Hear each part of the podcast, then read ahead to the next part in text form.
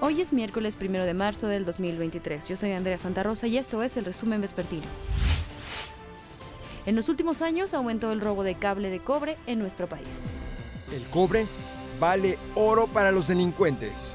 En los últimos años en México se triplicó el robo de diversos productos que llevan este metal y algunos de los más afectados son CFE, el Metro y algunas empresas de telecomunicaciones y telefonía. Entre 2018 y 2022 pasó de 427 casos a 1.736 denuncias por robo de cable, tubos y otros objetos destinados a servicios. Las cifras oficiales precisan que las entidades con mayor incidencia son Puebla, Jalisco, Quintana Roo, Chihuahua, San Luis Potosí y Nuevo León. Hay un alto consumo, una amplia variedad de usos y, este, y altamente reciclable. Aunque las autoridades de la Ciudad de México reconocen que en el metro ha habido robo de cable, en 2022 no hubo ninguna denuncia con esa clasificación. Las líneas 1, 2 y 3 tienen más de 186 eh, registros que no se encuentran en área confinada. Ahí eh, tuvimos eh, el año pasado 14.500 metros, es decir, más de 14 kilómetros. El sistema de transportes eléctricos también es víctima de la delincuencia. Este año acumula siete robos. Según los expertos, la clave para poner soldadura a estos robos está en combatir el mercado negro. No puede ser que se vayan los desperdicios industriales, lo funden y eso y al fundirlo se, se vuelve a vender. Seguramente el camino, el, único camino lógico es que si alguien roba una pieza de este metal, lo lleva a vender a algún sitio de reciclaje, ¿ok? Donde lo juntan con cobres que vienen de muchos sitios, ¿ok? Y eventualmente lo vuelven a fundir para obtener cobre nuevo para uso industrial otra vez. El cobre es el metal más común para las instalaciones eléctricas y tuberías, pero ante las pocas detenciones para la justicia, también es un conductor de la impunidad. Javier Garduño, Fuerza Informativa Azteca. Otro robo que va en aumento es el de las coladeras. 274 reportes relacionados con tapas de coladeras y registros faltantes fueron atendidos por SACMEX del 5 de febrero al 28 de febrero. Por tal razón se ha realizado el reemplazo a 630 tapas de registro de concreto y 1991 elementos de policoncreto. Las alcaldeas que concentran el mayor número de robos son Iztapalapa, Iztacalco, Cuauhtémoc, Venustiano Carranza y Gustavo Amadero. Para reportar la falta de accesorios en la vialidad puede hacerlo en el teléfono 5556581111 y en redes sociales Twitter arroba SACMEXCDMX y en Facebook arroba Sistema de Aguas. Un grupo de jóvenes encapuchados supuestamente normalistas quemaron dos entradas de la Subsecretaría de Educación Federalizada en Tuxtla Gutiérrez, Chiapas. Bomberos llegaron para controlar las llamas. No se reportaron lesionados. La dependencia continúa trabajando con normalidad y las áreas quemadas se acordonaron. El gobierno de Oaxaca se pronunció sobre el retiro de manifestantes triquis de forma violenta afuera del Palacio de Gobierno. Con el argumento de vender en vía pública sin el permiso municipal correspondiente, inspectores de comercio en conjunto con policías estatales retiraron y se llevaron detenido a un grupo de triquis. Horas antes se habían instalado en plantón frente al acceso principal del Palacio de Gobierno de Oaxaca. Esto como medida de protesta porque ya no los dejaron instalarse en el zócalo de la capital del estado para vender sus productos. Luego de no prosperar el diálogo para que las manifestantes se retiraran, elementos de seguridad procedieron a detenerlas, originándose un conato de violencia. Empujones, gritos, golpes y algunos jalones de cabello es lo que hubo en el forcejeo. Las detenidas fueron trasladadas a los separos.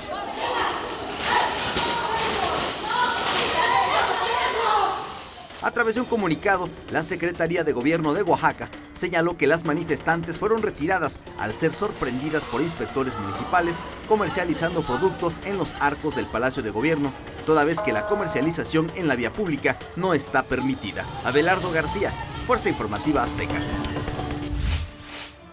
La Conagua activó alerta amarilla por pronóstico de altas temperaturas en ocho alcaldías de la Ciudad de México.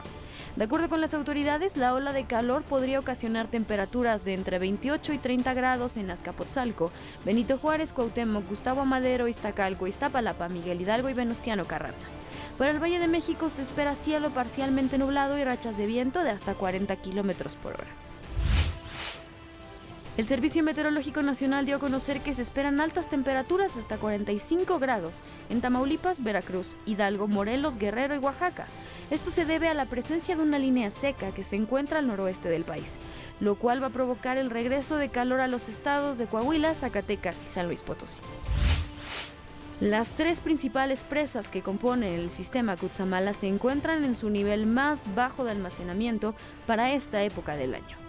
La Comisión Nacional del Agua informó que los embalses del Bosque, Valle de Bravo y Villa Victoria se encuentran en un nivel de llenado del 50.6%, debido a que no se han registrado lluvias en la cuenca y aún no comienza la temporada de estiaje, que es el nivel mínimo que alcanza un río o laguna en algunas épocas del año. Son 18 municipios de Guanajuato los que se encuentran en algún grado de sequía. En Guanajuato, 18 municipios están en algún grado de sequía. Son los del noreste los más afectados. Según el monitor de sequía de la Conagua, en la zona del noreste hay tres municipios con mayor afectación, Santa Catarina, Atarjea y Jichú. En esos municipios, la sequía ya es severa. Hay zonas en donde definitivamente lo que vamos a estar haciendo es buscando que las uh, manantiales que existen en diferentes puntos, canalizarlos a un punto donde podamos eh, captarlos y podamos eh, potabilizarlos. El titular de la Comisión Estatal del Agua señaló que suman 230 estudios geofísicos para encontrar agua en la zona. Hicimos ya un poco más de 230 estudios geofísicos donde podemos ver posibilidades de agua somera eh, para hacer pozos que le llamamos chaparros, pozos de menos de 100 metros de profundidad. Según el registro de Conagua, el 39.1% del territorio de Guanajuato se encuentra en algún grado de sequía. Imágenes de Arnold Castillo, René Funes, Fuerza Informativa Azteca. Para enfrentar la sequía en León, Guanajuato, los tandeos de agua iniciarán el lunes 6 de marzo y concluirán hasta que comience la temporada de lluvias. Se racionalizará el abasto en 97 colonias de León, por lo que más de 15.860 ciudadanos resultarán afectados. La medida se tomó debido a que ya no se puede extraer más agua de la presa El Palote. Llevan tres días sin luz eléctrica después de los fuertes vientos en Ciudad Juárez. Solo una veladora ilumina la casa de esta mujer. ¿Y les había pasado esto antes? No. Nunca. Esta es la primera vez. Son los vecinos de la calle Granma, junto al aeropuerto de Ciudad Juárez. Más de 40 familias que desde el domingo por los fuertes vientos se quedaron sin luz. Esas son las luces del vehículo, pero vamos a entrar para que ustedes vean cómo está completamente oscuro. Ella nos menciona que tienen que usar veladoras entrando en el pasillo. Esta es una veladora, pero el lugar está completamente oscuro. No se puede ver. Necesitamos la luz, porque ¿qué vamos a hacer? Ya todo se nos echó a perder, usted mismo está viendo. Con la vela y acá tengo otra, mire, y acá otra. En la estufa. Aquí la entrada. En el pasillo. Y allá en la recámara, mire. El foquito, por eso, porque lo teníamos. Eh, mire cómo tenemos, porque no vemos para lavar trastes, el huevo y todo, pero pues ahí lo tengo. Digo, ojalá y llegue. ¿Aguantará la, la leche todavía? No, yo creo que ya no, ya voy. Lo poquito que uno compra, oiga, con tanto sacrificio. Y lo tan caro todo. Ellos han reportado a las autoridades sin respuesta. Esto provocó en la frontera más de tres días sin luz. Vecinos bloquearon una importante avenida y esto ha provocado tremendo tráfico en distintas calles de Ciudad Juárez. Los de la compañía de luz así llegan mil pesos y nos pasemos un día, al siguiente día la cortan. Creo que es justo de que ellos este, atiendan este ya este corte de luz no es dos, tres casas, es toda una calle. No son muchas familias, se está echando a perder la comida. Y pues imagínense, yo cocino con parrilla, imagínense, tengo cuatro criaturas, ya tenemos tres días sin luz y no nos han resuelto nada, nos cuelgan los teléfonos. Dicen estas familias fronterizas que ya no pueden aguantar más días sin luz. Yo sí estoy enojada porque, oiga, que no pueden hacer algo por uno. Reinaldo Lar, Fuerza Informativa Azteca. Y así está. Gracias por informarse con nosotros. Yo soy Andrea Santa Rosa y le deseo un excelente miércoles. Sea feliz.